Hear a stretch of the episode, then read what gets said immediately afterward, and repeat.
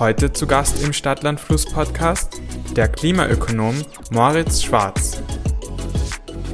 Moritz, du machst ja gerade deinen PhD in Climate Econometrics an der Uni Oxford. Was genau kann man sich denn darunter vorstellen? Genau, also ähm, freut mich auf jeden Fall, Daniel, danke für die Einladung, freut mich, dass ich bei dir sein darf. Climate Econometrics übersetzt sich so ein bisschen in die Klimaökonometrie. Ähm, was heißt das ganz allgemein? Ganz allgemein heißt es, ich bin, ich bin ähm, eigentlich Volkswirt oder äh, Ökonom. Ähm, das heißt, ich beschäftige mich hauptsächlich mit äh, wirtschaftlichen Fragen, Fragen äh, unserer Gesellschaft, wie wir uns weiterentwickeln und habe mich ein bisschen fokussiert darauf, auf die Fragen, äh, die Klima und Umwelt betreffen. Also das Hauptaugenmerk meiner Forschung und, und sozusagen meiner, meiner weiteren Tätigkeiten liegt eigentlich generell immer am Klimawandel. Als, als Volkswirt und als Sozialwissenschaftler ist es einfach wahnsinnig spannend, sich mit dem Klimawandel speziell zu beschäftigen, ähm, weil der Klimawandel uns als Gesellschaft vor ganz, ganz verschiedene äh, Herausforderungen stellt, äh, die wir eigentlich als Gesellschaft so noch nie ähm, äh, lösen haben müssen. Also das ist, es ist eine Herausforderung, die uns, die alle Bereiche der Wirtschaft ähm, betrifft und es ist eine Herausforderung, die uns alle global betrifft.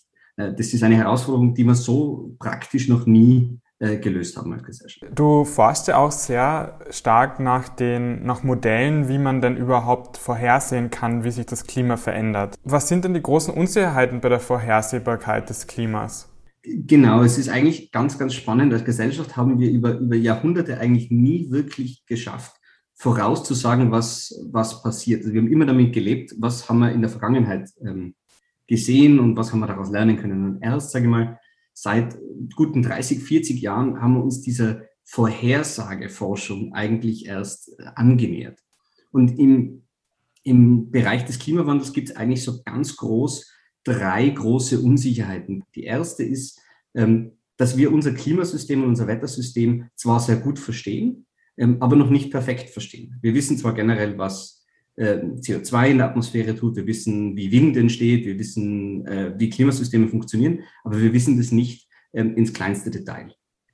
Die zweite große Herausforderung ist, dass natürlich äh, dieses Klimasystem an sich selbst eine gewisse, ein gewisses Chaos in sich hat, also eine gewisse Variabilität, die wir auch nicht voraussagen können. Aber die ganz, ganz wichtigste ähm, Unsicherheit über die langfristige Klimadynamik ist, was denn eigentlich der Mensch macht.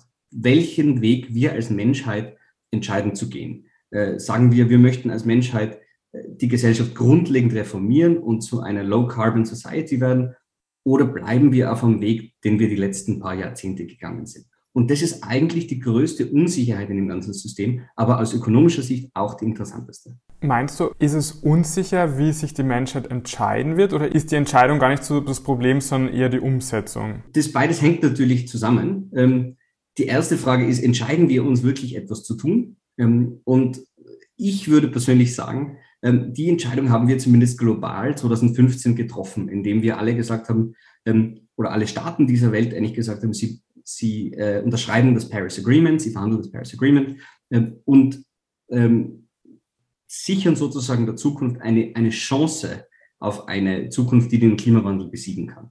Ähm, aber wie du richtig ansprichst, die größte Herausforderung ist, ähm, nicht nur das entscheiden zu wollen, sondern das auch wirklich zu tun. Ähm, es gibt ganz, ganz viele Lippenbekenntnisse von Politikerinnen und Politikern, was denn ähm, getan werden müsste.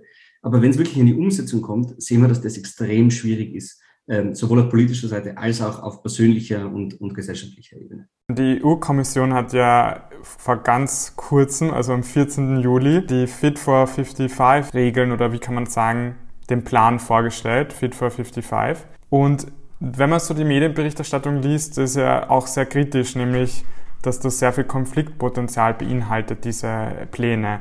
Ähm, ich pick jetzt eine Sache heraus, nämlich zum Beispiel den neuen Emissionshandel, wo man einfach sagt, okay, das wird dann für die Konsumenten wirklich direkt spürbar sein, wenn Benzin, Diesel teurer wird. Nun haben wir gesehen, was in Frankreich passiert mit Gelbwesten-Protesten. Damals ist es auch darum gegangen, um höhere Benzinpreise. Genauso ist es, genauso ist es eine brutal schwierige Situation, weil eigentlich äh, der Sinn dieser Maßnahmen ist ja, dass es Konsumentinnen und Konsumenten spüren. Wir versuchen also als Ökonominnen und Ökonomen ein Signal zu senden an Konsumentinnen und Konsumenten, ähm, dass sozusagen äh, ein Verbrennungsmotor mehr CO2 ausstoßt und dementsprechend auch eigentlich den Klimawandel mehr anheizt als jetzt andere Antriebe. Das heißt, das Signal an sich ist ja bewusst. Aber was du natürlich ganz, ganz richtig ansprichst, ist, ähm, dass diese Signalgebung oft ein Problem in sich selbst ist. Ähm, warum ist das so? Und das ist, glaube ich, eine Frage, die Ökonominnen und Ökonomen viel zu lange ignoriert haben, sind die unterschiedlichen Auswirkungen auf gewisse Bevölkerungsschichten. Ähm, ich würde jetzt mal so weit gehen zu sagen, die Gelbwesten-Proteste haben sich zwar entzündet ähm, an diese, dieser Erhöhung für, für Sprit und, und Diesel, ähm, aber der, der, grundlegende, der zugrunde liegende Faktor in diese, dieser Wut und dieser, dieses Unverständnisses hat eigentlich gar nichts mit dem Klimawandel zu tun, sondern hat vielmehr damit zu tun, äh, dass wir eigentlich die Ungleichheit und die, ähm, die sozialen Herausforderungen für gewisse Bevölkerungsschichten einfach zu lange ignoriert haben. Und für den Klimawandel heißt es jetzt eben auch, äh, du hast das Fit for 55 äh, angesprochen. Naja, einerseits möchte ich, dass die, die weitere Bevölkerung ähm, langsam vom Verbrennungsmotor weggeht, weil er einfach CO2-intensiv ist. Aber was die EU-Kommission in dem Paket eben auch inkludiert hat, ist ein Sozialfonds. Ähm, der soll bis zu 72 Milliarden Euro pro Jahr ähm, wieder zurückgeben äh, an, an einkommensschwächere Haushalte, ähm, an äh, Unternehmen, die eben spezielle äh, Förderungen benötigen. Also die große Herausforderung ist, wie du richtig sagst, nicht nur Maßnahmen zu treffen, sondern Maßnahmen auch so zu treffen, dass sie politisch eine Chance haben. Und das Wichtigste dabei ist eben, dass wir nicht vergessen, dass für viele Familien, für viele Bürgerinnen und Bürger äh, diese Klimamaßnahmen wirklich einkommenstechnisch äh, einen großen Unterschied machen. Und wir müssen uns dementsprechend jedes Mal bei, bei Maßnahmen überlegen, wie können wir die auch sozial abfedern und sozial ähm, verkaufen sozusagen. Du wirst ja bei uns bei den Sommergesprächen dabei sein, Moritz, und einen Vortrag halten über den langfristigen Nutzen klimapolitischer Konjunkturpakete. Was genau erwartet uns denn in dem Vortrag? Genau, also ein bisschen, ein bisschen ein unverständlicher Titel. Äh, das, das kommt leider raus, wenn man äh, Wissenschaftlerinnen und Wissenschaftler fragt, über was sie gerne reden. Ähm, die, die Grund, der Grundpunkt, äh, den ich hoffentlich bei den Sommergesprächen ähm, ein bisschen weiter ausführen darf, ähm, ist, wir haben mit der Corona-Krise, mit der Covid-19-Krise einen Konjunktureinbruch erlebt, den wir ganz, ganz selten erlebt haben. Also man würde wahrscheinlich äh, die, die Einbrüche im, im März und April letzten Jahres waren wahrscheinlich äh, in der Geschichte, sind noch nie vorgekommen davor. Ähm, allein in Österreich zum Beispiel der Fiskalrat hat ähm, berechnet, dass es, dass es über 60 bis 70 Milliarden zusätzliche Belastungen auf unser, unser Bundesbudget auswirkt etc. Ja, also das heißt, ähm, die, die Covid-Krise hat uns einfach vor ein wahnsinnig großes Problem gestellt. Und zwar, das ist, wie kommen wir aus dieser Krise wieder halbwegs hinaus? Ähm, unsere Arbeitslosigkeit ist nach oben gegangen, unsere Staatsschulden sind nach oben gegangen, unser Wirtschaftswachstum ist nach unten gegangen. Und eine ähnliche Situation haben wir schon gehabt ähm, 2007, 2008, zwar aus einem ganz anderen Grund als der, als der Finanzkrise, ähm, aber trotzdem ein äh, wirtschaftspolitisches Instrument, das Regierungen zur Verfügung haben, sind Konjunkturpakete. Das heißt, man versucht die Wirtschaft eigentlich wieder anzuheizen. Man versucht, der neuen, ähm, äh, ja, neues Wachstum und, und neue Impulse zu geben. Und das Hauptargument, das wir aus der Klimasicht versuchen ähm, durchzubringen, ist, ähm, wir haben 2007, 2008 sehr viel Geld wieder zurück in Industrien gepumpt, ähm, die eigentlich äh, in einer Zukunft, die klimapolitisch und klimatechnisch äh, möglich sein könnte, keinen Platz mehr haben. Ähm, und unser Argument ist, dass wir an, an, in, in Oxford äh, ganz stark äh, erforschen, ist die Frage, welche Sektoren und welche Teile der Wirtschaft sollten am ehesten unterstützt werden, die gleichzeitig sehr, sehr viele Arbeitsplätze bringen, ähm, die Wirtschaft langfristig ankommen, aber eben auch klimapolitisch und klimatechnisch ähm, langfristige Impulse setzen, um unsere Gesellschaft zu dekarbonisieren. Ganz konkret äh, sind es nicht etwa Airlines oder ähm, also sozusagen Airline-Pakete, die einer Fluggesellschaft 400 äh, Millionen Euro überweisen, ohne dass irgendwelche Maßnahmen daran gebunden sind, ähm, sind sicher weder konjunkturpolitisch noch klimapolitisch sinnvoll. Ähm, aber was wir genau wissen, dass in Österreich ganz stark äh, gebraucht wird, ist zum Beispiel Aus der Ausbau der Netzinfrastruktur ähm, für die erneuerbare Energie, die dann, die dann irgendwann gebraucht wird. Das bringt viele Arbeitsplätze, das hat einen großen äh, makroökonomischen Multiplikator und das, das bereitet uns auch vor auf eine klimapolitische Zukunft, die für uns funktionieren kann. Du hast ja schon einmal einen Aspekt nun genannt, gell, wie man das klimapolitisch smart machen kann. Und im Vortrag hast du dann noch, wie, wie viele Maßnahmen gibt es da oder wie viele Ansatz, Ansätze, die du uns da erzählen wirst?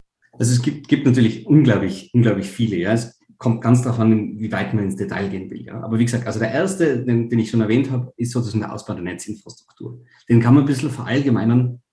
Ähm, der Ausbau der erneuerbaren Energien in Österreich, wir wollen bis 2030 ähm, 100 Prozent erneuerbare Energie produzieren. Ähm, wir wissen, dass etwa äh, Solar- oder Windenergie ähm, ungefähr doppelt so viele Arbeitsplätze schafft wie äh, gleiches Investment jetzt in, in ein ähm, Gas- oder in, eine Kohle, äh, Kohle, in ein Kohlekraftwerk.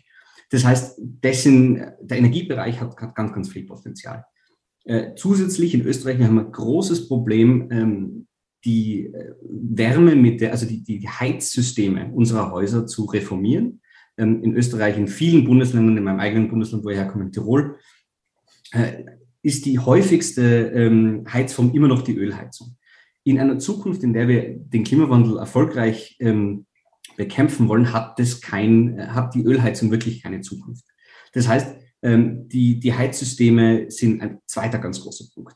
Der dritte große Punkt, den ich erwähnen würde, ist äh, Forschung und Entwicklung. Wir wissen, in viele Bereiche unserer Wirtschaft werden sich über die nächsten 20 bis 30 Jahre grundlegend verändern und grundlegend reformieren. Und die Frage ist, welche Technologien in diesen 20, 30 Jahren dann ähm, sozusagen die, die Erfolgstechnologien sind, auf die wir setzen können. Und wenn Österreich da nicht äh, die Wissenschaft und die Forschung sowohl bei Betrieben als auch äh, universitär äh, nicht langfristig unterstützt, ähm, dann werden wir sicher die Technologien irgendwann zukaufen müssen, ähm, statt die österreichisch entwickelten Technologien nutzen zu können. Du hast ja gerade früher erwähnt, wie schwer es ist, das Klima vorherzusagen, weil, wie du gesagt hast, die Vergangenheit wissen wir, das können wir beurteilen, aber die Zukunft ist so schwer abzuschätzen.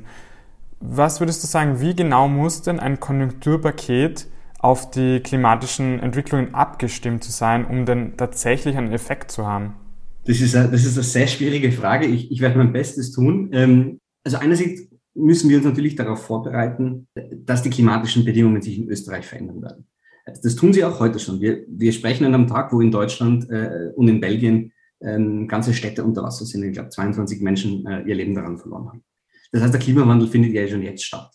Gerade in Österreich zum Beispiel, wo wir ganz extrem auf den äh, Tourismus, ähm, auf den Tourismus angewiesen sind, ähm, ist, ist, klar, in, in einigen Skigebieten wird, ähm, wird mit dem, mit dem weitergehenden Klimawandel kaum mehr äh, ein, ein erfolgreicher Wintertourismus möglich sein.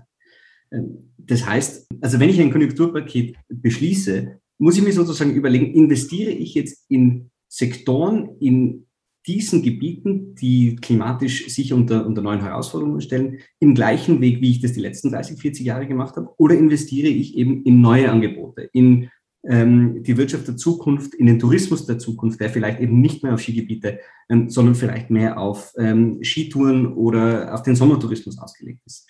Das heißt, ähm, ein Konjunkturpaket, das diese Sachen mit einbezieht, äh, kann natürlich, muss, sollte natürlich umso detaillierter sein ähm, wie, wie möglich. Das große Gegenteil davon ist ein bisschen, was wir derzeit gemacht haben.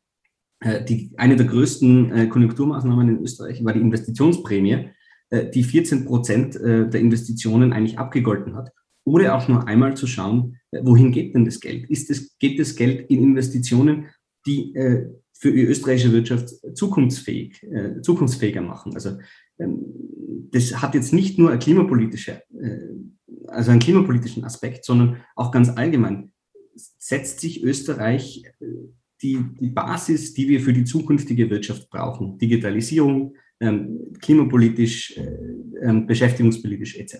Also man sieht quasi, dass dieser Vortrag ja wirklich dann aktueller ist als je zuvor, den du dann halten wirst in Bad Aussee.